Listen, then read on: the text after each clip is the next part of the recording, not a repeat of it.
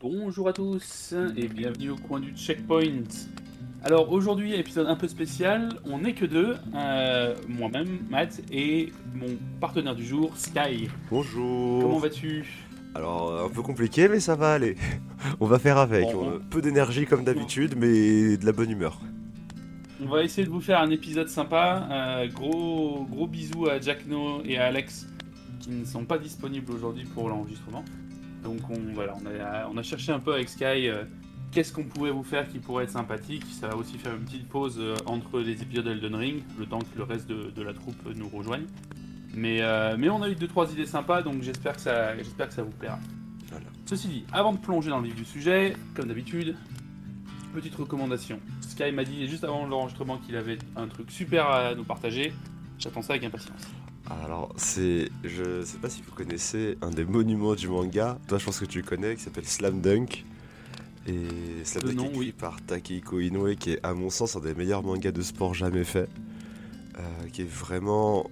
Enfin, il est fou de- par sa narration, ses C'est du planches. basket, c'est ça, hein C'est du basket. C'est un manga qui, pour voir un peu son impact, euh, le basket était très peu joué au Japon avant sa sortie. Après sa sortie, c'était un des sports les plus populaires. Et tout le monde s'est mis à jouer au basket à cause de Slam Dunk là-bas. Donc, euh, Ouais, hein. c'est un manga qui est sorti. Alors, si je me trompe pas, alors je sais plus s'il a commencé ou fini en 96. Mais dans tous les cas, il a duré genre 4 ou 5 ans de parution, c'est pas très long. Il est actuellement encore dans les top ventes des mangas. Donc c'est Ah oui, même. vraiment un incontournable du, du manga. Et là, actuellement, Takehiko Inoue, du coup, son auteur, a réalisé un film qui s'appelle Slam Dunk The First. Et c'est honnêtement un des meilleurs films d'animation que j'ai jamais vu, qui est au niveau de Spider-Man en termes de qualité, et à mon sens en termes d'impact, il est un peu au-dessus. Mais ça, c'est sûrement parce que ça me parle plus à moi. Mais, Ah oui, à ce euh, point-là. Ouais, non, le, le film est. Honnêtement, la, la DA est un peu spéciale. Et genre, les 30 premières secondes, j'étais en mode. Oh, euh, ça a l'air d'être la 3D un peu bizarre, euh, au secours. Et ils te mettent dans le match de basket, tu fais non, c'est la meilleure DA qu'il y a jamais eu, c'est exceptionnel, c'est trop beau, le basket est trop fluide, le son est. Et en fait, euh, le, le gars, Takehiko Inoue, a vraiment. Il a une vibe artistique exceptionnelle, ça se ressent vraiment dans, sa réalisation. Et c'est.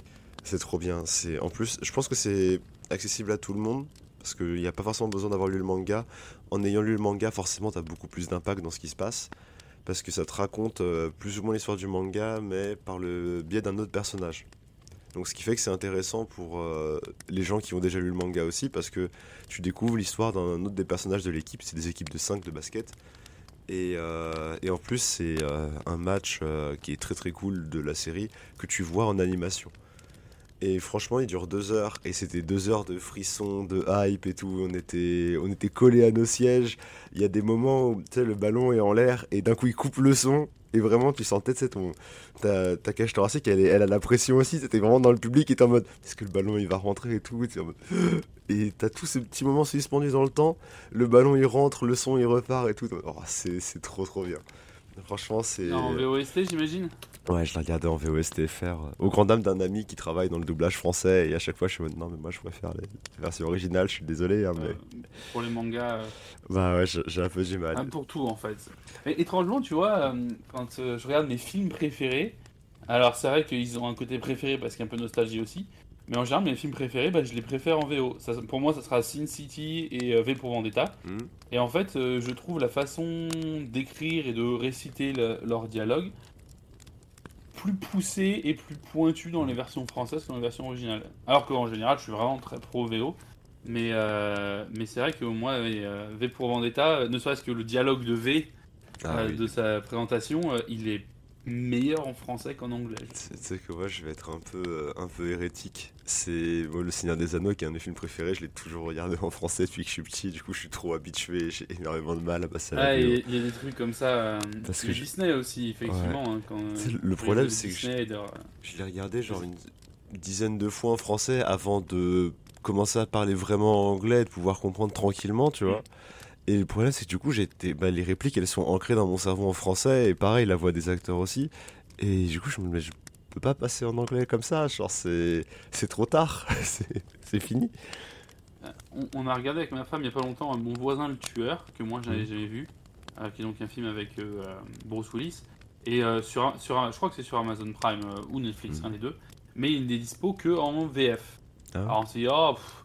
mais bon, ceci dit, Bruce Willis, pour nous, la voix de Bruce Willis, la voix française de Bruce Willis, on la connaît tout par, tous par cœur, elle est vraiment trop voix. cool. Et on s'est dit, ouais, mais avec son doublage, ça peut le faire. Et au final, ça passait, ça passait crème, quoi. Non, mais honnêtement, on a de la chance en France, on a quand même une industrie du doublage qui est très talentueuse. Et en plus, on a une langue qui s'y prête beaucoup pour faire la synchro labiale et choses comme ça, grâce à nos pluies de synonymes et, et de verbiage un peu étranges. Mais euh, ouais, des fois, c'est. Le problème, c'est qu'on a, on a un peu des puristes maintenant avec Internet, on est en mode non, mais en vrai, Ouais. la VO. Mais non, on a, on a des super doubleurs. euh, si, euh, si tu m'écoutes, Théo, continue, euh, vas-y. ne m'écoute pas, euh, qui écoute que de la VO. Et du coup, toi, t'as une reco peut-être aussi? Alors, bah oui, mais je viens de changer, tiens, euh, à cause de toi, parce que tu parlais donc de Takeo Inoue, euh, c'est ça, hein, son nom? Euh, Takehiko. Takehiko Inoue, euh, et en fait, qui, j'avais déjà entendu son nom, c'est pour ça que je m'en suis rappelé, qui était, qui a été assistant de mon mangaka préféré, Tsukasa Ojo, Hmm. Euh, connu pour avoir euh, créé Cat Size et City Hunter, ou Nicky Larson en français. Mais donc, je vais vous parler d'une œuvre de, de Tsukasa Ojo, mais qui n'est pas l'un de ces deux-là, qui est Family Compo, ou F.compo.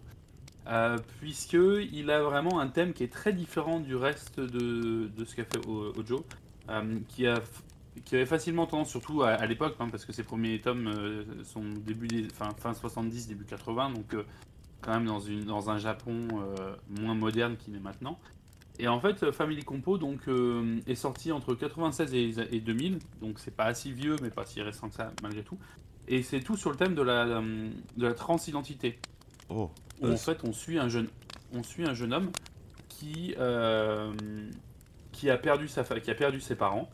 Et en fait, euh, il se retrouve donc à être adopté, comme il est encore mineur, par euh, le frère de sa mère, dont il ignorait l'existence. Et en fait, quand il le rejoint, il s'aperçoit que donc le, le frère de sa mère est en fait une femme, donc euh, qui a transitionné de, de homme à femme, et que donc son mari est l'inverse, donc une femme qui est devenue homme. Euh, et donc en fait les rôles sont complètement inversés, sont complètement inversés et, euh, et ils ont ensemble une fille ou pas et dont il va dont il va forcément tomber amoureux, mais ça joue en permanence sur son identité et jamais il n'arrive à savoir si en fait est-ce qu'il s'agit d'une fille ou d'un garçon. Euh, et, euh, et donc ça va beaucoup jouer en fait. euh, c'est vraiment de la comédie émotionnelle, c'est très léger euh, et c'est très touchant. Et c'est vraiment sur l'idée du, bah, en gros, le, le bonheur vient de s'accepter soi-même et d'accepter les autres et, et de pas forcément chercher, voilà, à, à- à poser des rôles sur des étiquettes et de mettre les gens, euh, enfin les étiquettes sur les gens. Euh, donc il y a 14 tomes, je suis même plus sûr si je les avais tous lus à l'époque, mais j'avais vraiment beaucoup, euh, beaucoup aimé euh, découvrir ça parce que ça avait un ton très léger, mais moins loufoque que n'était City Hunter, euh, qui, par- qui était est un gros pervers, hein, City Mm. Hunter en permanence. C'était beaucoup moins loufoque, c'était voilà, c'était juste feel good. Et, euh, et c'est vrai que c'est une lecture assez agréable, euh, surtout quand on s'intéresse à ce genre de sujet. bah, c'est Alors certes, il y a quand même effectivement une vision qui est un peu plus old school parce que voilà, c'est un japonais, c'est un japonais déjà qui approche euh, maintenant des 65 ans bientôt. c'est- Puis c'est les années 2000 Euh, en plus, donc c'est des sujets qui n'étaient pas trop C'était abordés. les années 2000, tout à fait. Donc c'était, mais c'est vrai que c'est au final c'est un peu Mm. précurseur de, de tous les débats et sujets qu'on peut avoir maintenant depuis 3-4 ans sur, Mm. Sur le sujet de la transidentité. Et tu vois, pour, euh, Voilà. dans ce genre-là, il y avait l'auteur de Jojo aussi qui avait, fait, qui avait parlé un peu de transidentité dans les années 2000, pareil, dans son euh, sixième arc, qui est un arc, c'est un, un, un- un inspiré de films de prison. Et euh, il y a un personnage, du coup, qui est décrit comme étant une femme au départ. Et en fait, son, son éditeur, lui, il veut le faire revenir plus tard. Et son éditeur lui dit non mais c'est pas possible parce que dans ton manga actuellement il y a que des filles. Et tu sors dans le Shonen Jump, qui est un manga pour les petits garçons, c'est pas possible. Il faut que tu mettes plus d'hommes. Mm. Il fait bah alors d'accord, mais du coup ça sera ce personnage-là, et juste, bah, il se considère comme homme, mais c'est une femme. Enfin à la base, tu vois, et tout. Il, est en mode, et il a fait, et du coup il a parlé de transidentité comme ça dans Jojo en mode pas dans les années 2000, et son éditeur est en mode oh là là, les problèmes, euh, on va se taper des trucs et tout, parce que le Japon c'est très conservateur, euh, assez embêtant là-dessus.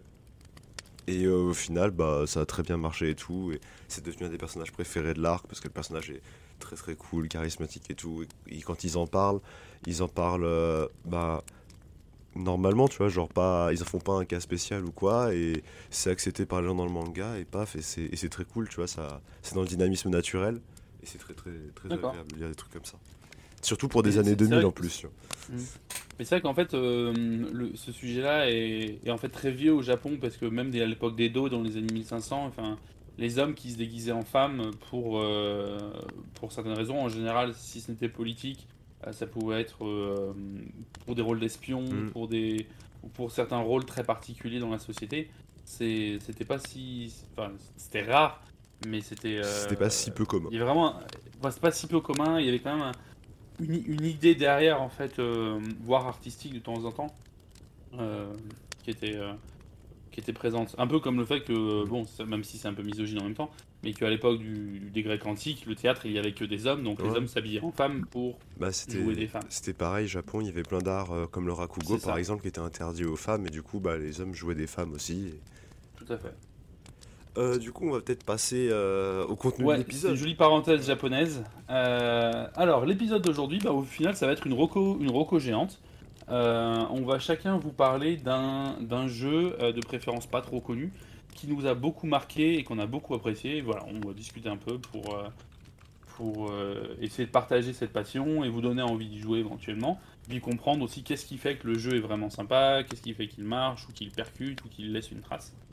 Euh, en, plus, donc, en plus, il y, a pas mal de gens sur les épisodes Feel Good comme ça qui étaient venus nous voir en mode c'est trop bien ce que vous faites, c'était trop cool, ça nous a donné envie de jouer. Donc on s'est dit pourquoi pas perdurer euh, ça et, faire des petits recos. Quand on, quand on est à 2-3, c'est plus facile de dialoguer plus que de faire des chroniques. Donc c'est.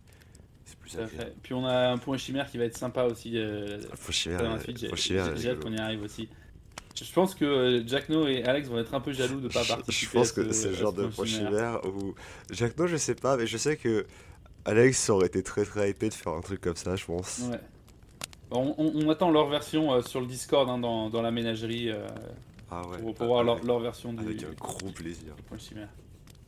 En attendant, ceci dit, on, hein, parce qu'on va quand même pas arriver au. Enfin, on va quand même mettre le gâteau avant la cerise. Hein.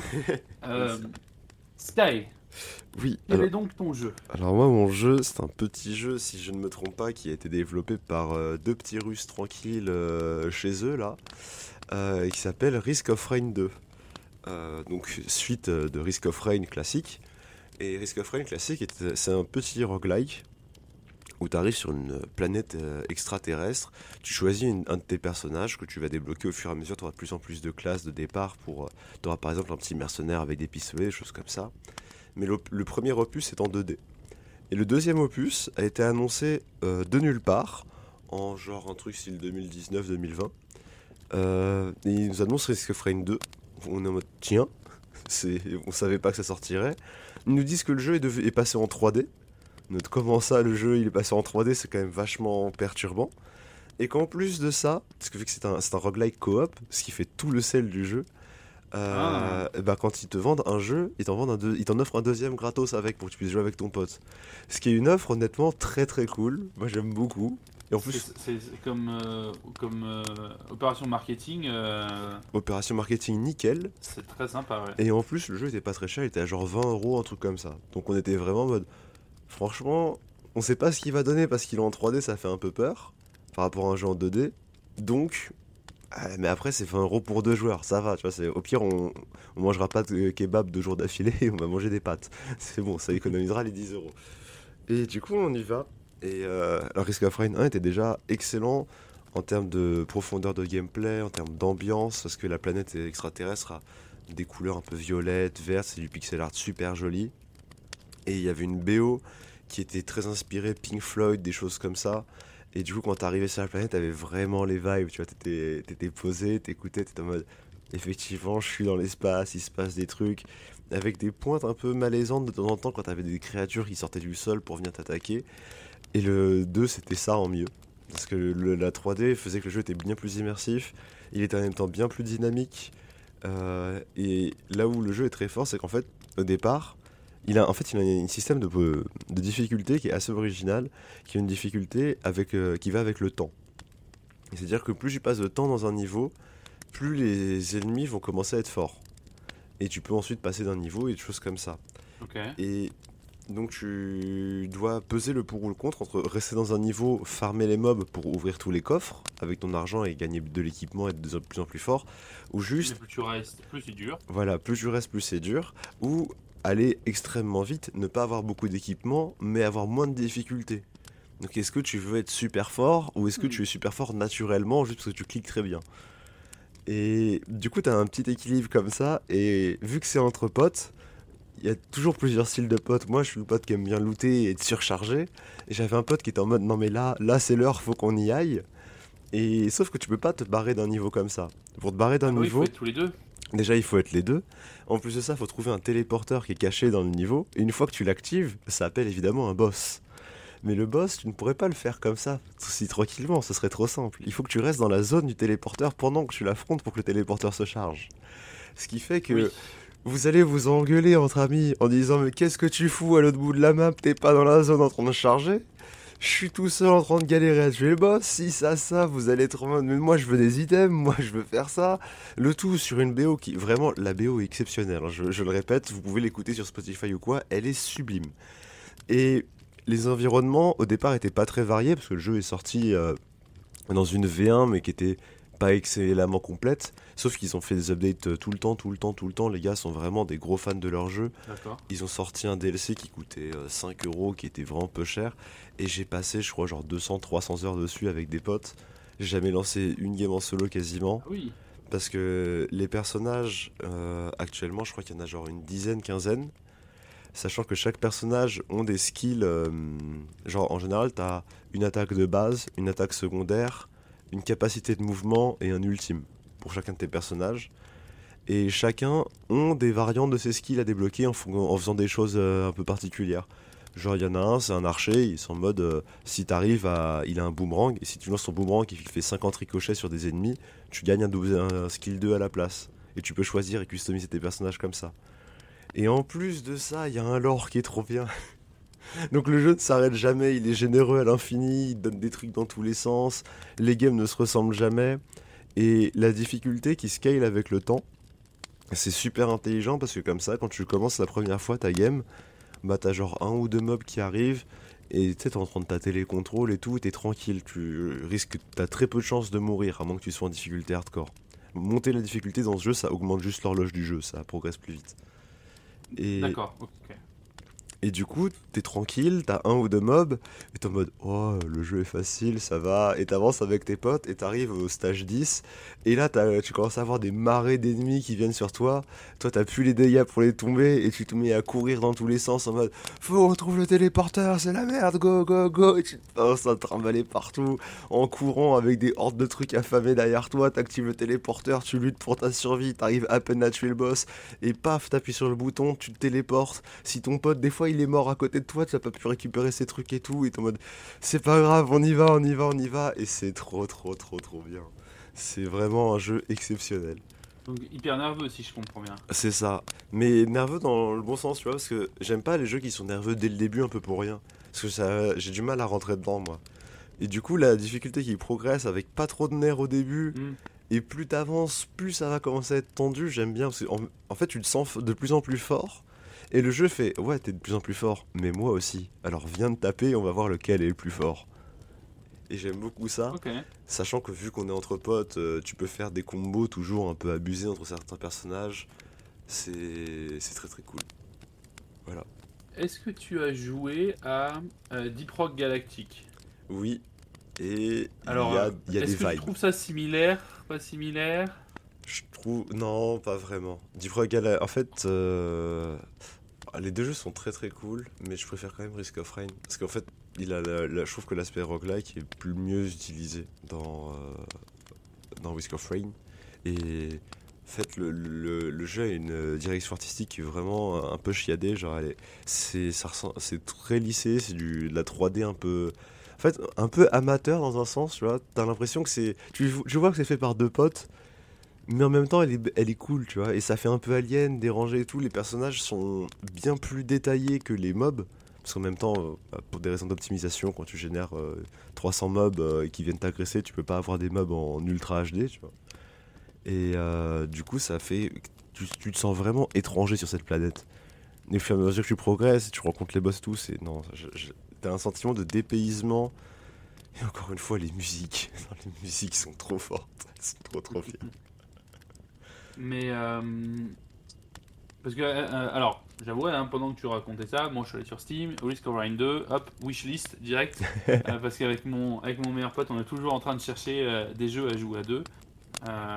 et c'était pas encore dans la liste, donc très, très clairement, ça, ça, y aura sa place. mais c'est vrai que tu vois, je demandais vis-à-vis de Deep Rock Galactic parce qu'on l'a testé. Au final, on s'est un peu ennuyé assez rapidement, on trouvait ça très redondant et pas forcément hyper mhm. intéressant une fois dans le niveau. Bah, euh, là, c'est un peu de l'objectif à la roguelike. Donc, t'as genre t'as 3-4 fins du jeu différentes.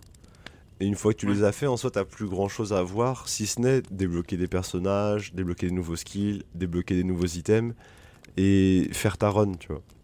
Donc ça reste un jeu à histoire au final quand même, puisque tu as, si j'ai bien compris, un début et une fin. Voilà, mais c'est de l'histoire euh, un peu à la Souls, on va dire, en mode euh, tu vas aller taper un gars, tu sais que c'est le boss, tu sais pas trop pourquoi, sauf si tu vas lire les artefacts, les petits notebooks qui te drop, des trucs comme ça. Mais euh, l'histoire, en vrai, moi je la trouve assez cool à lire. Et euh, elle est intéressante, elle est assez originale, mais elle est. Voilà, il faut aller la chercher, il faut la creuser. Donc euh, c'est en termes de gameplay pur, c'est vraiment du roguelike. C'est vraiment, j'arrive, je tape des trucs, je finis ma run pourquoi je l'ai fini dans une dimension euh, bleu pâle, un peu chelou? Oh, Je sais pas, mais le combat était stylé. Mais si tu vas lire ton logbook, ah oui, il s'est passé ça, j'ai été là-bas, j'ai tapé lui qui a créé ça. Tu vois, c'est un peu dans ce sens-là. D'accord. Donc pas vraiment un jeu à histoire. tu, disais euh, justement, tu c'est catégorisé comme un comme un roguelike. Euh, et au final, c'est quoi le, le, côté euh, roguelike euh, par ah. rapport à ça? Euh, Le côté roguelike, c'est vraiment tu prends ton perso, tu commences une run, tu vas pick up des. Quand tu tues des mobs, tu gagnes de l'argent. Mhm. Tu ouvres des coffres avec l'argent, tu gagnes tes items, un peu à la Isaac, tu vois, quand tu vas dans ta trésor room, t'en mode j'ai mon petit item de l'étage. Là, c'est pareil, t'as des petits items, il y a des synergies entre les items. Il y en a qui font genre euh, qui vont causer du saignement. Il y en a qui si tu causes du saignement, ça fait une explosion et du coup tu auras des petits trucs comme ça, des petits combos qui sont rigolos. Mhm. Mais t'as pas tous les items de base. Il y a des items qui vont dire justement par exemple item euh, saignement qui explose. Il va falloir avoir fait genre un ennemi qui a 10 stacks de saignement. Donc il va falloir que tu trouves un ennemi un peu tanky et que tu fasses en sorte de lui appliquer. Et en même temps, t'as genre euh, le bandit qui est un personnage qui va demander que t'aies genre, euh, bah, que mis genre 20 stacks de saignement sur un personnage pour débloquer son deuxième skill. Et au fur et à mesure, ça, tu vas débloquer de plus en plus d'options de gameplay. Ça va être de plus en plus facile d'aller à la fin ou pas, parce qu'il y a des items qui des fois tu vas juste les voir et t'es en mode oh non, je voulais pas lui. Donc ça va te rajouter plus, juste un plus grand pool, plus de différenciation de gameplay et tout. Et plus, en, de plus t'as de personnages, plus c'est customisable et plus je trouvais ça appréciable d'y aller parce que, euh, chose très très cool, les personnages sont vraiment tous très différents. Ils ont tous leur identité et leur gameplay à eux. Autant que ce soit dans le design ou dans les capacités. Et donc ensuite, tu fais ton run, et j'imagine que, euh, à moins que, enfin, voilà, que tu sois un peu plus. Euh, que tu avances un peu dans le jeu, tu vas, tu vas mourir. En général, ouais, les premiers runs sont, sont pas réussis. Enfin, sauf si tu les joues en. C'est pas fait pour, j'imagine. Voilà, sauf si tu peux les jouer genre Il y a trois difficultés, du coup il y a Drizzle, Normal et Monson. Euh, mm. Drizzle c'est facile, parce que bah, du coup c'est vraiment, il n'y a rien qui pop et tout. Tu peux finir une game comme ça, mais je trouve que le jeu est pas très intéressant. Euh, tu joues en normal au début parce que t'es tranquille, et quand tu joues en, catégorie mousson, parce que du coup c'est Risk of Rain, du coup c'est la, petite averse, ah la pluie ou la mousson. Et bah, pendant que tu joues dans la mousson, là, là tu commences à avoir un vrai défi, tu vois. Et tu vas et, et, tu galères un petit peu. Mais si t'aimes pas les jeux euh, entre guillemets répétitifs, bien que euh, il est cassé beaucoup de sa répétitivité en mettant genre une boucle de gameplay, c'est 5 stages à peu près. Euh, et en fait, une fois que tu as fait tes 5 stages, soit tu vas à l'ending, soit tu recommences. Parce que tu peux faire des boucles à l'infini. On a fait des parties de 4 heures des fois, c'est terrible. Parce que du coup, la difficulté n'arrête jamais de scale. Et à la fois, hein, c'est des, trucs de folie.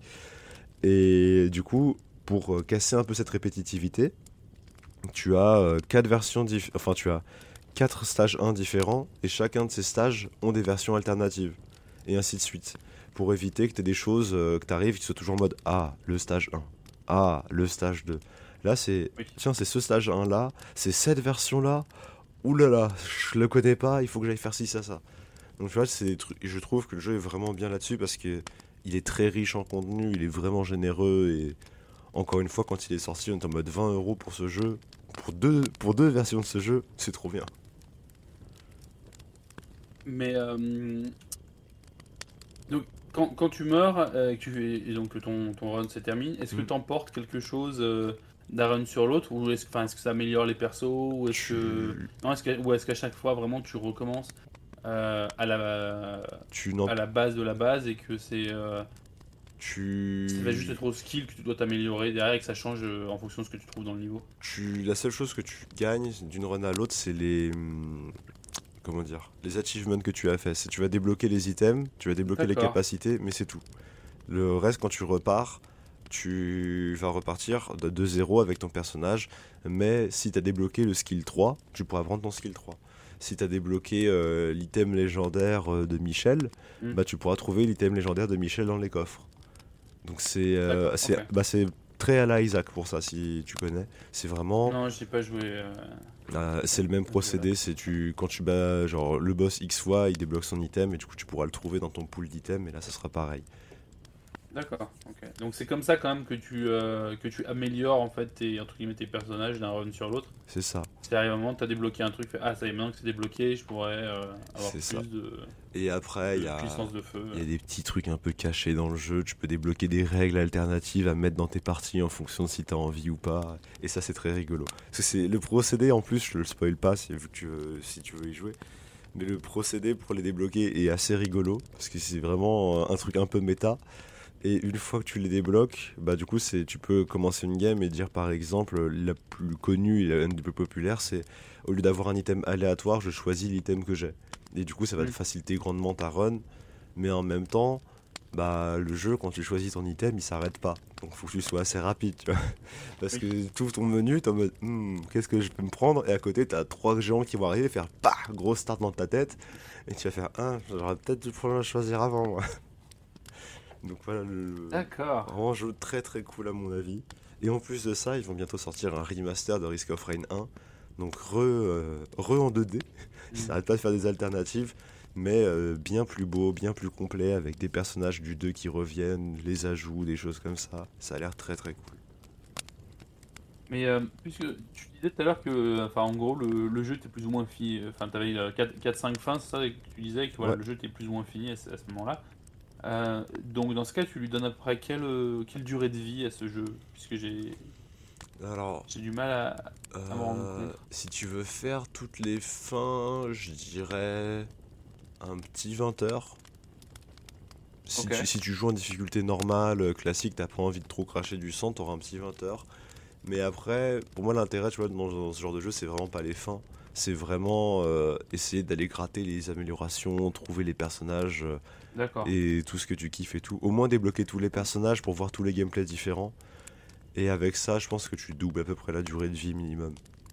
Donc tu passes plus sur Oui, donc 40. ça rentre quand même dans la, cat- dans la catégorie euh, entre guillemets petit jeu indé. Hmm. Mais petit jeu indé généreux quoi. Ouais, ouais, c'est bah, c'est vraiment le roguelike euh, par excellence en mode. euh, si tu veux juste finir le jeu d'un- d'une manière très. Euh, je sais pas, j'ai plus le mot pas subjectif, mais en mode tu te dis là c'est la fin. J'ai- Mhm. j'ai- vu à tes yeux que t'as- le mot t'a échappé aussi. Oui, j'ai pas capté effectivement. Mais euh, d'une manière définie, en mode euh, c'est la fin du lore, c'est la fin du jeu, ouais, ça sera assez rapide. Mais euh, si tu vas chercher dans le. euh, moi j'ai envie de débloquer un peu, tout, un peu vraiment euh, goûter à tout le contenu qu'il y a le jeu à me proposer. Alors là, tu rentres dans, des, dans un truc chronophage, quoi. D'accord, ok. Voilà. Et donc 2 deux, deux, deux, deux minimum, 2 maximum Euh, de 1 à de 4. joueurs, je veux dire 1 à 4. 1 à 4, d'accord, donc tu peux même faire ça à 4. Tu peux faire Et ça à est-ce 4. que, euh, est-ce que la difficulté scale en fonction du nombre de joueurs Oui, oui, il y a de plus en plus de mobs et c'est de plus en plus la guerre. Quand on a fait des parties à 4 en difficulté moisson et qu'on est arrivé, je crois que le pire qu'on ait fait c'est genre 2-3 heures de jeu. Euh, nos PC, des fois, ils avaient un peu du mal parce que le jeu faisait pas d'énormité de quantité de mobs avec des effets dans tous les sens et tout. Et ça reste Ça un jeu. partout. Ouais, ça explose dans tous les sens et tout. Et nous, on courait, on comprenait plus ce qui se passait. Le jeu était passé en 10 FPS. Et on était en mode, Oh, c'est la merde et tout. Faut pas qu'on s'arrête de bouger. Si on s'arrête de bouger, on est mort. Et on courait dans tous les sens et tout. C'était très très drôle. Mais c'est. le- Enfin, là, tu sais que t'as atteint la limite du jeu. Tu sais que c'est vraiment plus euh, dans limite testing que vraiment en train de découvrir le jeu pour t'amuser, quoi. D'accord.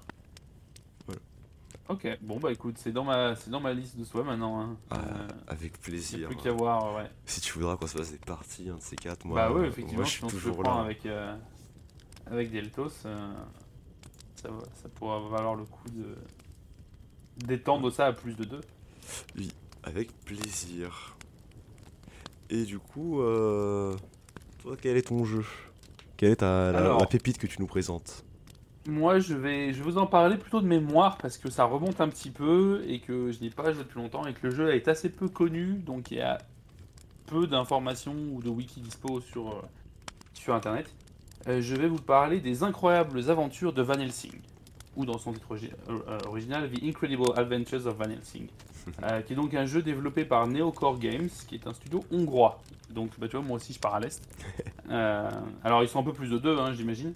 Euh, le studio est quand même assez, euh, assez prolifique puisqu'il existe depuis 2009 et il a sorti une, 4-5 jeux déjà depuis, euh, dont effectivement ils ont hein. fait un jeu Warhammer, ils ont fait plusieurs jeux sur le roi Arthur aussi.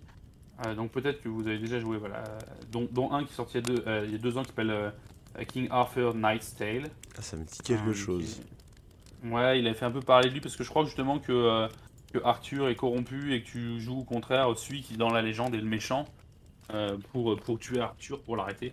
Bref, c'est pas de ce jeu-là dont je vous parle, c'est des incroyables aventures de Helsing. Alors, euh, c'est un jeu, c'est un hack and slash, donc euh, typiquement dans la, dans la lignée des Diablo, des Diablo, Diablo-like, pardon. Donc si vous êtes en train de jouer à Diablo 4 ou si vous avez fini Diablo 4 ou vous avez testé et que vous n'avez pas trop aimé, vous pouvez peut-être vous, vous rabattre sur les incroyables aventures de Helsing. Il y en a trois, c'est une trilogie. Euh, chaque jeu est sorti avec un an d'écart et le premier est sorti en 2013, le dernier donc en 2015. Et euh, on incarne le fils de euh, Abraham Van Helsing, le fameux chasseur de vampires dans le roman Dracula de Bram Stoker. Et on retourne dans la cité fictive de Borgovia, donc quelque part à l'est, dans l'Europe de l'Est, pour finir, euh, pour finir quelque chose que notre père n'a pas réussi à finir. Euh, ça se passe dans un setting gothique steampunk, donc c'est euh, vraiment un mélange de d'esthétique gothique, de science mécanique euh, et électrique un peu, un peu loufoque et de magie, surtout magie corrompue. Et, euh, et ça crée vraiment ouais, un, un univers euh, noir, poisseux, euh, comme, voilà, comme vraiment du, steampunk, mais, euh, mais en même temps très, euh, très intrigant parce qu'il y a plein de découvertes ésotériques un peu partout. Et, et donc on joue en fait un chasseur, un chasseur de vampires, en tout cas chasseur de surnaturel, accompagné de notre, de notre fantôme de poche, une certaine Lady Katharina, donc qui était en fait, euh, qui avait été sauvée par le père, par Van Helsing, et donc qui est liée à la, à la lignée des Van Helsing, et qui est donc là pour aider le joueur en tant que, euh, que partenaire. Donc ouais, c'est un, c'est un hack and slash euh, ty- typiquement euh, où on va abattre des, des hordes de monstres et de- et d'autres ennemis un peu chelous dans tous les sens. Mais il y a quand même un certain nombre de, de choses différentes, surtout par rapport à un Diablo. Euh, Van Helsing, notre chasseur, maîtrise tout aussi bien le corps à corps avec son épée que la distance avec, son, avec ses pistolets que la magie. Ah oui, un, cha- Euh, un chasseur donc- polyvalent. chasseur polyvalent et donc on va avoir par extension en fait un côté RPG au jeu où on va avoir notre notre arbre de compétences euh, où on va choisir voilà de se spécialiser plus ou moins sur sur tel ou tel sur tel ou tel. euh, Sur tel ou tel arbre, en mode si tu veux aller plus corps jeu, à voilà, corps, plus distance. Tout à fait. Alors même si au final, quand tu arrives à la fin du jeu, au final, t'es maxé sur à peu près tout. Ouais, mais c'est Euh, souvent le cas dans les RPG. C'est un peu Ouais. au début, tu choisis comment t'approches, et à la fin, t'es tellement fort que t'as tout quoi. C'est ça, euh, tout à fait. Et, et plus l'arbre de compétences dédié à Lady Katarina, notre fantôme, qui va, auquel on peut assigner des rôles en fait. Donc un rôle hyper aggro, euh, genre t'attaques tout ce qui passe, euh, tu ramènes des monstres. Un rôle euh, support défensif. euh, un rôle complètement passif où euh, tu ne fais rien, tu me laisses tout et tu, tu crées pas d'emmerde surtout. Euh, Tu arrêtes d'attirer le mob pendant que je suis en train de me soigner au coin du feu, s'il te plaît. C'est ça. Donc le, le gameplay en fait assez varié parce qu'il laisse vraiment pas mal d'opportunités sur... bah, Il y a des monstres là-bas, tu les, tu les commences au, au pistolet, dès qu'ils approchent tu sors l'épée, tu les tranches en deux, tu, euh, tu fais un double dash, tu utilises la magie. euh, C'était vraiment assez chouette et assez nerveux à ce niveau-là. Après, euh, surtout une des choses qui m'a marqué sur ce jeu, c'est l'énorme nombre l'énorme masse d'easter eggs qu'il y a à travers tout le jeu. c'est un cri d'amour à la culture pop et il y en a partout. Euh, de mémoire, les deux, les, alors, les, euh, les deux trois qui me reviennent à l'esprit, c'est dans le premier, c'est qu'à un moment il y a des, il y a des monstres, des Vodianoi. Euh, donc c'est des espèces d'hommes crapauds dans des marais tout dégueux. Mhm. Et en fait, il y en a un qui s'appelle Vodianol Bilbo. Et, et en fait, il est mille fois plus tanky que tous les autres. Genre tous les autres, il faut trois coups pour, leur- pour le buter. Celui-là, il en faut, il en faut 400. Euh, et, euh, mais il t'attaque pas, il fait que s'enfuir, donc faut lui courir après. Et quand il fuit, il fait Ah mon précieux, mon précieux. Ah. Et quand tu finis par le buter, il drop un anneau qui s'appelle un anneau non identifié et qui te donne un méga boost dans toutes tes caractéristiques euh, contre un énorme malus de volonté. Logique. Euh, il y a, je, je crois que c'est dans le 2, à un moment, il y a, il y a une grotte qui est un mini donjon euh, annexe. Et en fait, quand tu descends tout en bas de la grotte, tu as le cadavre d'un sorcier gris Oh, avec un, un- une longue barbe, un chapeau et un bâton et une épée à côté de lui. oh non. Voilà, c'est donc Gandalf qui est tombé là euh, après. euh, Après l'ombre et la flamme. C'est ça. Euh, on trouve une, une porte des étoiles aussi de Stargate à un moment. Oh. Oh, stylé. Ah oui. là, en- qui est à moitié enterrée. Donc c'est vraiment, ouais, il y a vraiment énormément de références de pop. tout, Oh, ouais. c'est stylé. Et, euh, et c'est c'est toujours un peu plaisant, ça n'a aucun intérêt à part le fan service. Euh, mais c'est toujours très sympa en fait, euh, je. Moi, dans, dans les, Et, dans euh, les mémos, enfin pas les mémos, mais les. Pas le slasher. Attends, c'est quoi le nom de ce genre de jeu déjà? C'est un hack and slash. Ouais, dans les, dans les hack and slash, moi j'aime bien ce genre de choses parce qu'en général, t'es souvent euh, un peu flou d'ennemis, tu réfléchis pas trop, tu tapes, tu tapes, tu tapes, tu tapes. Et quand t'as un petit instant de répit, un petit truc drôle, tu me dis ah, c'est marrant, et paf, tu te remets à taper, tu vois. C'est exactement ça. C'est très très chouette. Euh, voilà, à côté de ça, donc comme je disais, le, le jeu, est- enfin il y a- il y, a trois jeux, c'est une trilogie, et euh, il y a quelques évolutions d'un jeu sur l'autre en termes de gameplay, de choses nouvelles. Euh, ou si ma mémoire est bonne, effectivement, quand on arrive dans le jeu 2, il y a un peu plus de gestion d'équipement, avec plus de loot à ce niveau-là, où on peut passer du double pistolet au fusil, ou à l'arbalète. Euh, on peut passer de l'épée à- au, au fouet, par exemple. Oh, Euh, donc il y a deux trois trucs un peu sympas. Et notamment, à partir du 2, il y a des phases de Tower Defense.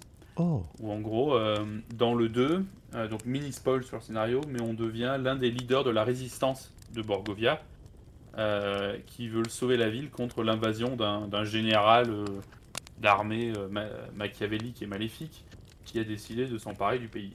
Et en fait, on a donc une base souterraine sous la ville, euh, donc qui est alimentée avec des, trucs euh, électriques, euh, enfin voilà, vraiment steampunk, avec des monstres et, autres trucs.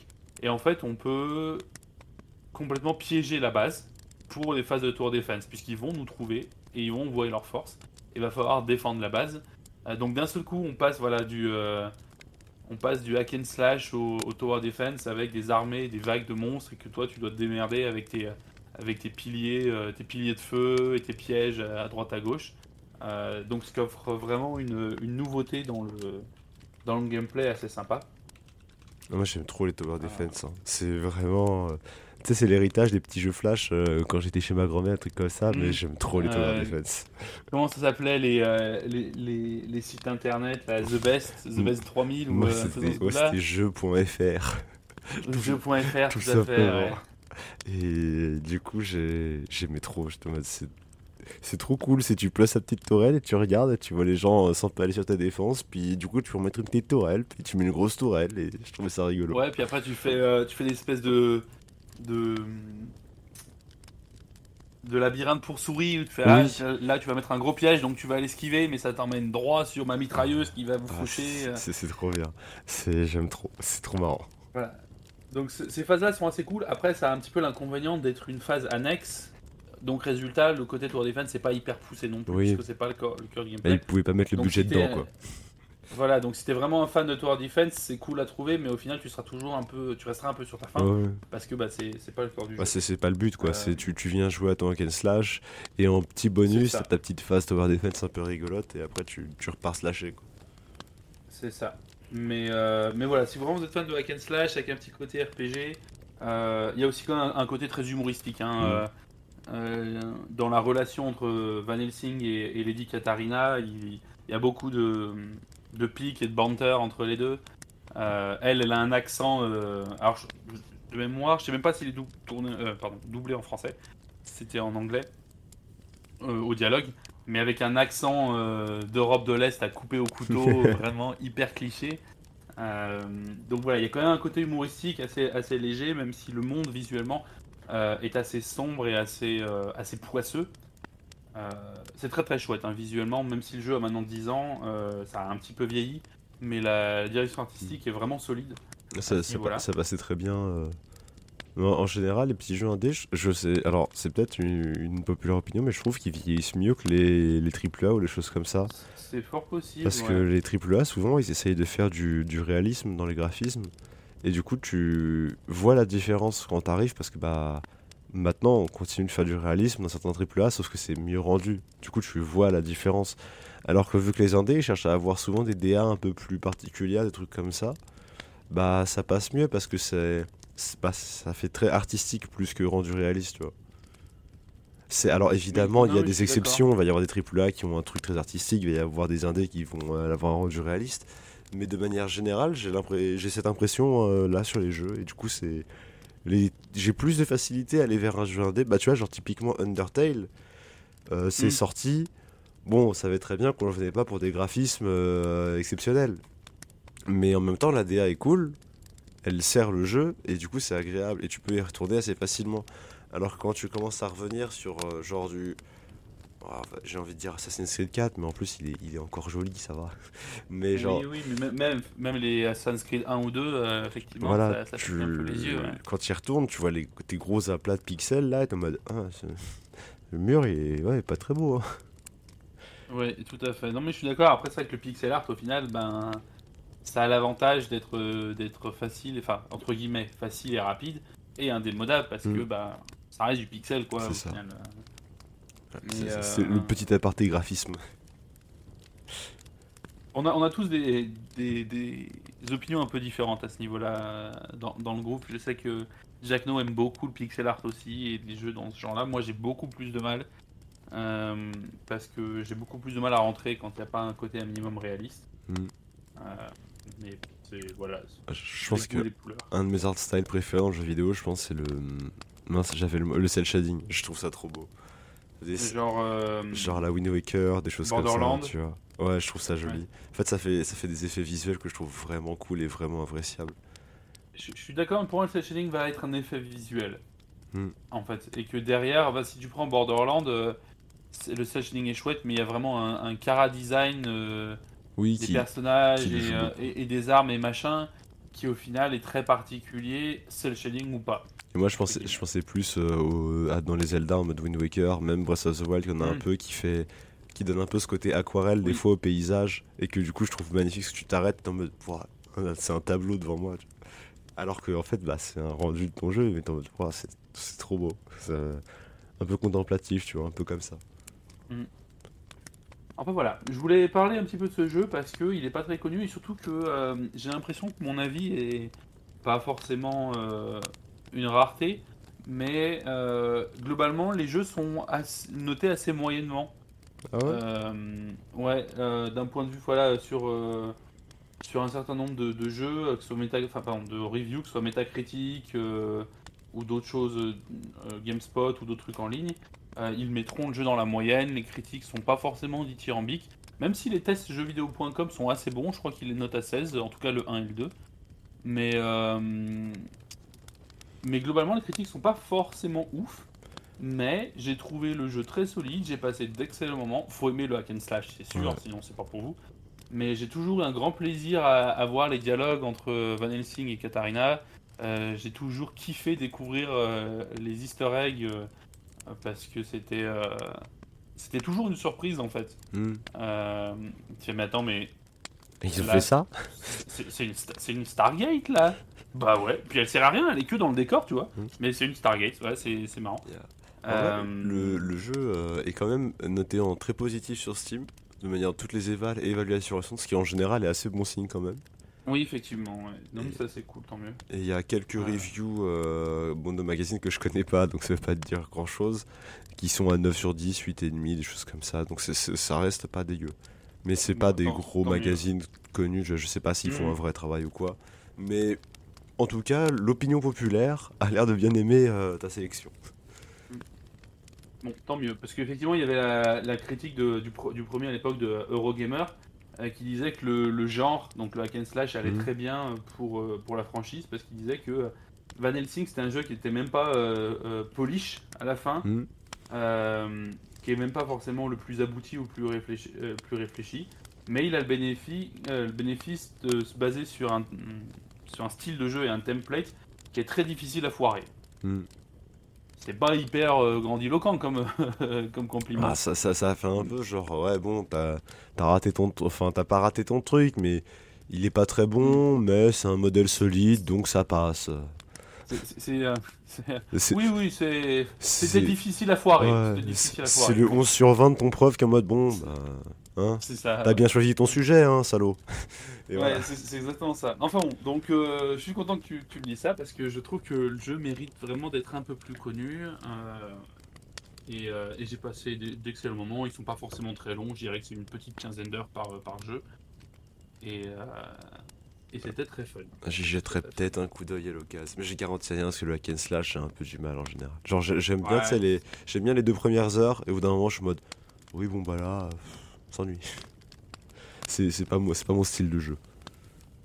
Moi, je suis... Et pourtant, je suis un gros joueur de RPG japonais, tu vois, donc c'est. Oui. C'est. Je préfère cliquer au tour par tour que de cliquer activement. Parce que je peux plus prendre mon temps, c'est moins. Voilà, je suis Ah, moi, c'est l'inverse, tu vois. Trop- Ça manque de nervosité dans le Ouais, t'as besoin d'être et- impliqué euh, dans le ça. truc. euh. Ouais, je, je J'ai besoin comprends. d'être. Dé- Déjà que même quand je joue à LoL, j'ai- je regarde une série à côté parce que Ah ouais? un peu. Euh, mais c'est terrible. Ah, c'est. Ah oui. c'est- terrible en fait. J'ai vraiment le cerveau qui a besoin d'être. euh, T'as besoin d'être stimulé en permanence, quoi. Si, Ah, s'il y a un petit moment creux, tu. c'est compl- complètement. euh, je regarde mon téléphone. Enfin, c'est horrible. J'ai vraiment du mal euh, à, à me poser sur quelque chose et.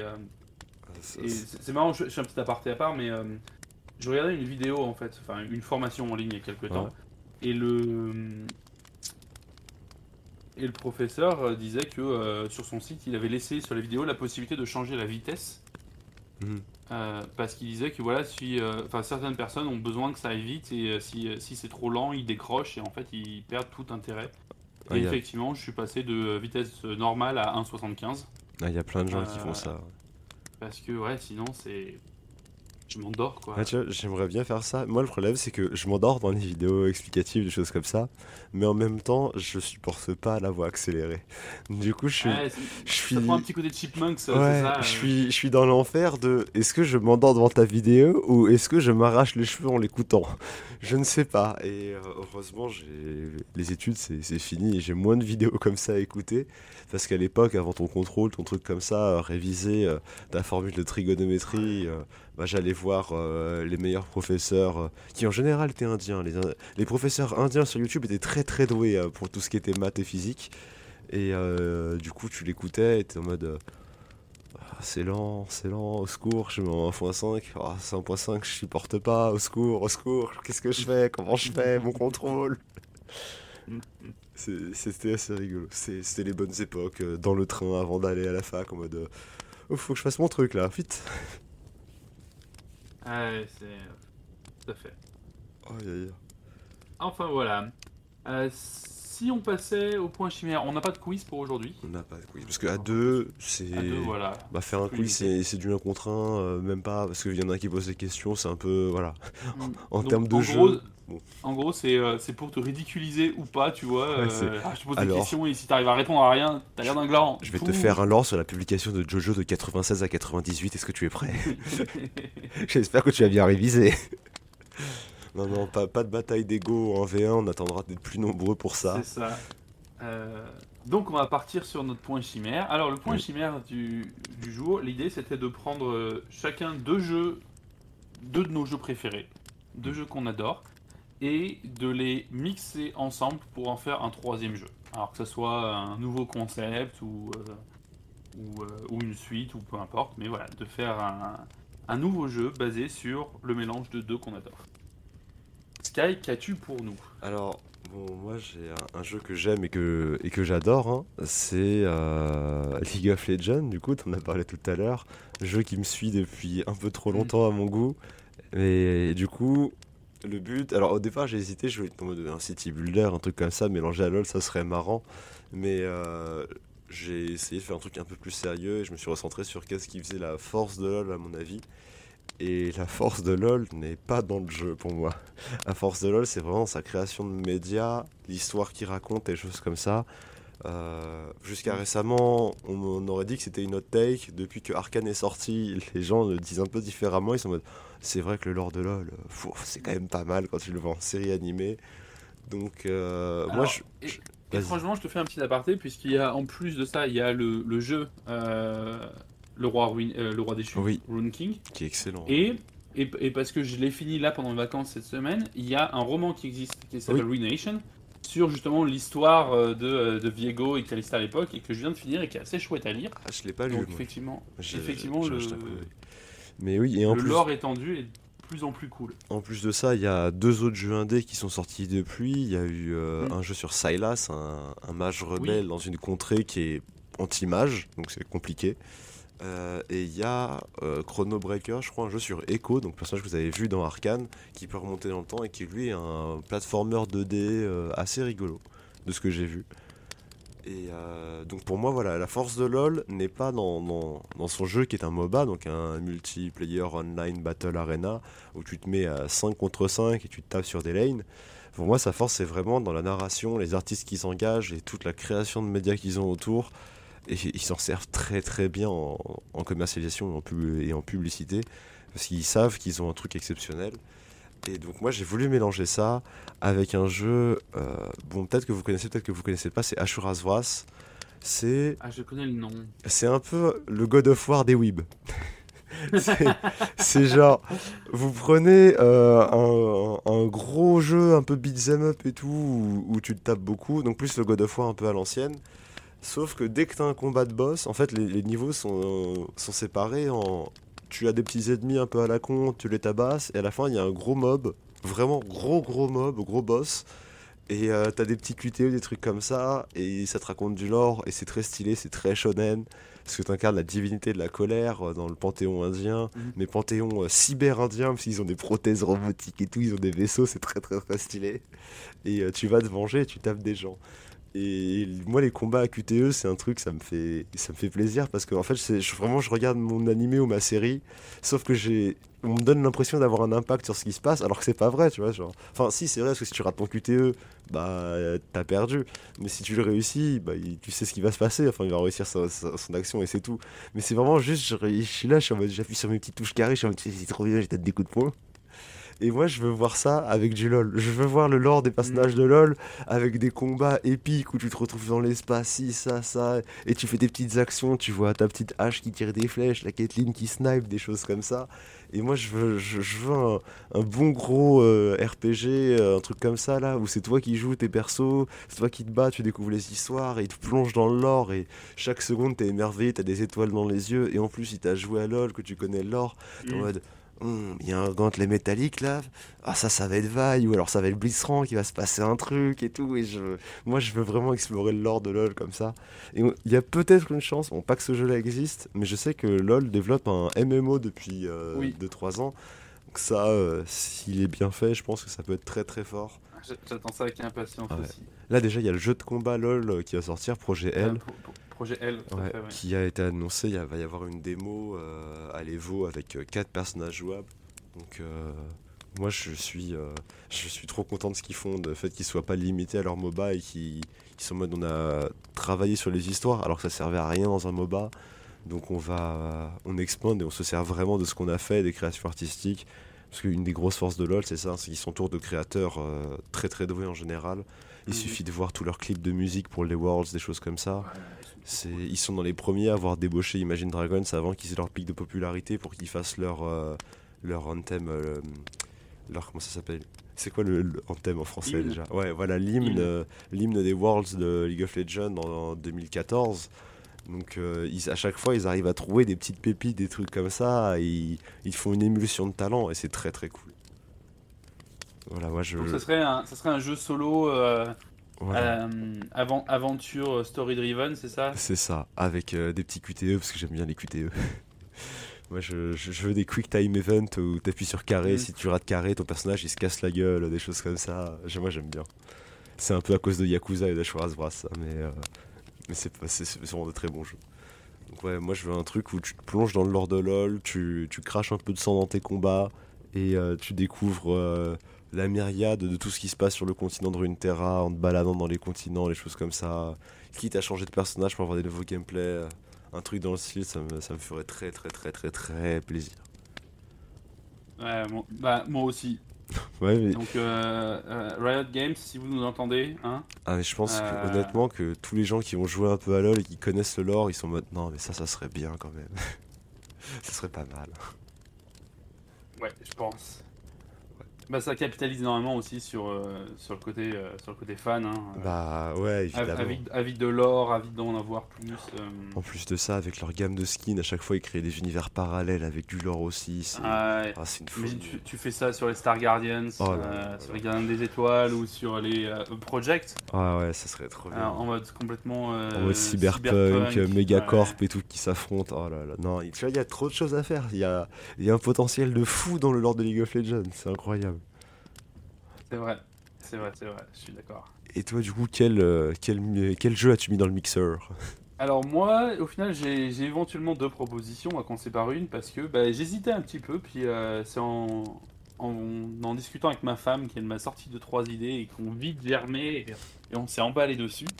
Euh, et je vais donc commencer par un mix entre deux jeux dont on a déjà parlé dans le, dans le podcast, qui ont déjà eu leurs épisodes je vais mixer Pokémon avec Hades.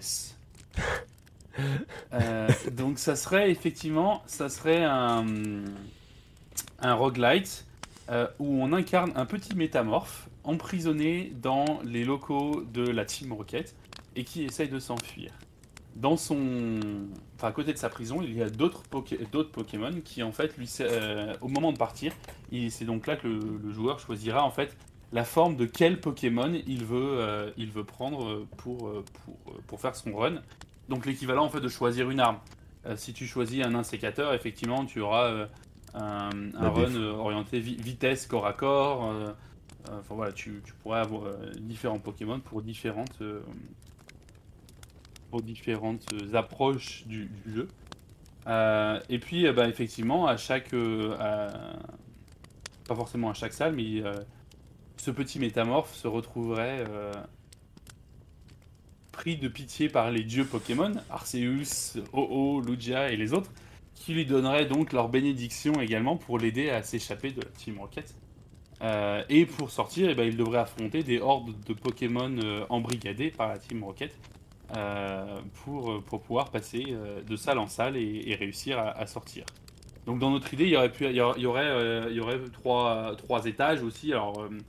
Et il y en aurait qui correspondraient en fait aux, aux trois éléments de base du premier jeu, Mm. euh, enfin des starters. Donc il y aurait l'étage de feu, l'étage d'eau et l'étage de, de plantes. Euh, où à la fin de, ch- euh, de chaque étage, le boss serait Dracofeu, Tortank ou Florizard. Ah, j'aime bien. Et euh, évidemment, le boss final pour pouvoir sortir Et Mewtwo. serait Mewtwo, tout à fait. Mewtwo encore sous, sous le contrôle de la Team Rocket.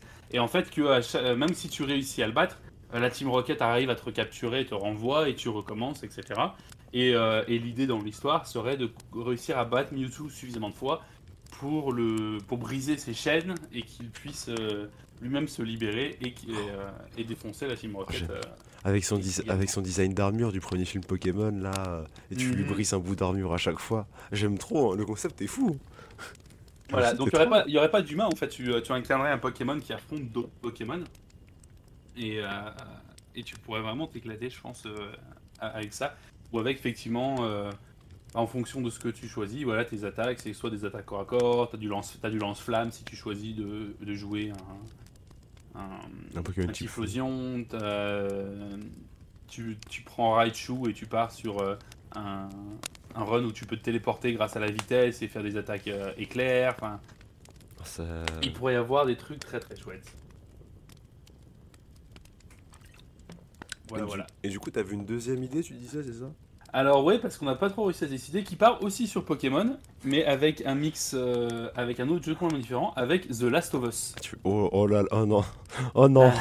oh les saloperies de Pokémon zombies là, je les vois venir. Le Pokémon, le Pokémon zombie, donc on passe dans un- on, on démarrait dans un monde en fait où euh, il y a eu des Pokéballs, euh, des Pokéballs corrompus qui ont donc corrompu les Pokémon, qui se sont transformés en monstres avides de chair humaine et qui attaquent à Oh. peu près tout ce qui passe. Euh, et donc nous, on se retrouve un des derniers humains avec l'un des derniers Pokémon non corrompus C'est Ellie. euh, et à devoir euh, et, à devoir effectivement essayer de traverser le continent pour arriver à ce qui serait euh, potentiellement une, une zone euh, une zone sécurisée ou, ou de potentiellement trouver un, un vaccin. La dernière infirmière Joël. C'est ça. Tout à fait. Et euh, pas d'armes, effectivement, si tu te fais donc énormément basé sur, sur le sneaky, la discrétion et l'esquive, euh, et que si jamais tu te fais repérer, euh, ton, ton Pokémon sera ta seule arme de défense contre les hordes affamées euh, pour essayer de pour essayer de t'en sortir. Oh, le stress Euh, du et donc l'idée, l'idée en fait, c'était qu'aussi au fur et à mesure du jeu, tu trouves, euh, tu retrouves quelques autres Pokémon épargnés, euh, soit parce qu'ils étaient dans des Pokéballs pré-corruption, soit parce que bah, voilà, ils sont, euh, ils sont euh, Résistant au truc, enfin. résistants ou autres, voilà. Et en fait, l'idée euh, au niveau du scénario, ça serait que arrive à la fin, tes Poké- à l'exception de ton premier Pokémon, tous les Pokémon que tu as récupérés au fur et à mesure de l'aventure euh, se corrompent petit à petit et en fait à la fin ils, ils, ba- ils basculent tous dans la folie. et Ah oui, de on, on cherche vraiment le trauma psychologique du on joueur. le trauma euh, psychologique ouais. Pokémon, tout à fait, et euh, avec, euh, avec au final un choix à faire où euh, tu peux, euh, tu peux peut-être sauver les Pokémon, mais ça implique de te sacrifier toi et de sacrifier ton, le, ton Pokémon, ou tu refuses, et dans ce cas-là, tu, tu- tu sauves ta vie, tu sauves la vie de ton Pokémon, mais tu ne peux sauver personne d'autre, un peu comme, euh, comme Ouais. dans The Last of Us. Mais là, tu aurais le choix. Ça serait de, de laisser un choix final au joueur. Oh, c'est horrible. Ça m'a ça m'a fait penser à un petit truc. J'avais vu un petit court métrage comme ça, où c'était une apocalypse Pokémon comme ça, mais avec des métamorphes. Et en gros, y c'est ouais, les métamorphes qui se transformaient en humains et euh, du coup qui bah, prenaient la place des humains au fur et à mesure dans la société. Mais sauf qu'ils avaient toujours leur tête de métamorphe sur l'humain. Et du coup, genre, euh, le, le protagoniste, il Ah, rentre chez oui. lui et il voit genre sa mère qui est face à la télé. Il est en mode Ah, maman, je suis rentré, c'est l'enfer et tout. Dehors, il se passe des trucs et tout. Et elle se retourne, tu vois la tête de métamorphe, tu sais, les deux yeux et le petit sourire un peu niais. Et il est en mode Non, maman, qu'est-ce que c'est que ça? c'est- d'ailleurs un peu ça dans euh, le film Détective Pikachu, Ah oui, qui est génial d'ailleurs, que je conseille, Ah, où effectivement il y a un moment, il y a un personnage qu'on voit toujours avec des lunettes, et en fait, parce qu'au moment où il enlève ses lunettes, on voit qu'il a les, les- les deux petits yeux euh, noirs de, de métamorphe, euh, Ah si oui. je ne m'abuse. Ça, c'est un autre genre d'apocalypse Pokémon qui est un peu, un peu trop psychologique, pareil, en mode je ne sais plus à qui me fier, qui est un métamorphe, qui n'en est pas un. C'est un peu comme ceux mêmes sur internet où tout est un gâteau. Tu sais, où Oui. les gens font des gâteaux qui ressemblent à un sac à main, à un pistolet, euh, Ah, ça, ça, à une voiture, et en fait tout est un gâteau. moi, ça, me- ça me perturbait beaucoup ça au début, genre. Parce que je connaissais pas la trend et je voyais des gens qui arrivaient avec un couteau, genre. Le premier que j'ai vu, c'était un gars qui avait fait un, un bras gâteau. Et du coup, je me disais, qu'est-ce qu'il fait avec son, Et puis hop, c'est un gâteau, tu veux. Ouf Mais euh, ouais, c'était comme ça. Mais ouais, du coup, ton jeu euh, Last of Us Pokémon, pour revenir dessus. Oh, tu. y avait- T'as un problème avec Pokémon, tu veux trop mal les gens, enfin, c'est. Bah ouais, j'étais parti dessus, euh, donc ouais, voilà. Je pense que ça, marcherait bien aussi, hein, mais. Le choix moral en plus à la fin. Moi j'aime pas les choix moraux comme ça, ça euh, c'est terrible. hein. Moi je pense à Life is Strange quand je pense à un choix moral final comme ça et. C'était dur de choisir hein, déjà. C'était. Oui, oui, tout à fait. Alors on cherchait aussi d'éventuels euh, d'éventuels euh, mix avec Life is Strange, mais bon. On, on pourrait vraiment passer 3 heures à inventer des jeux en en Ah mixant ouais. d'autres, donc on- je vais m'arrêter à ces deux-là. Ah ouais, mais c'est trop. Moi c'est bah, comme je te disais, genre, quand je pensais à, à League of Legends, j'étais en mode. En vrai, tu peux mixer un peu tout, tu peux faire un city builder. Genre, euh, c'est un city builder où tu vas gérer Piltover et zone et du coup, faut que tu gères la, satisfac- la satisfaction des gens de zone qui serait une IA mais qui serait dépendante de Piltover. Ou pendant ce temps, à Piltover, tu dois gérer tes quartiers luxueux, tes trucs, ça, tes imports commerciaux parce que tu. Ouais, c'est pas Et- cool. Et tu vois, genre, il y, a- il y a trop de choses à faire en mélangeant des jeux. Si vous avez des idées, n'hésitez pas, hein, parce que même tu pars du, sur, sur du Stardew Valley, mais genre Stardew Valley mixé à Starcraft, et genre tu cultives tes Voidlings, tu, vois. tu cultives tes Zergles, des trucs comme ça, ça peut être rigolo aussi. Et t'as vraiment euh, des possibilités infinies.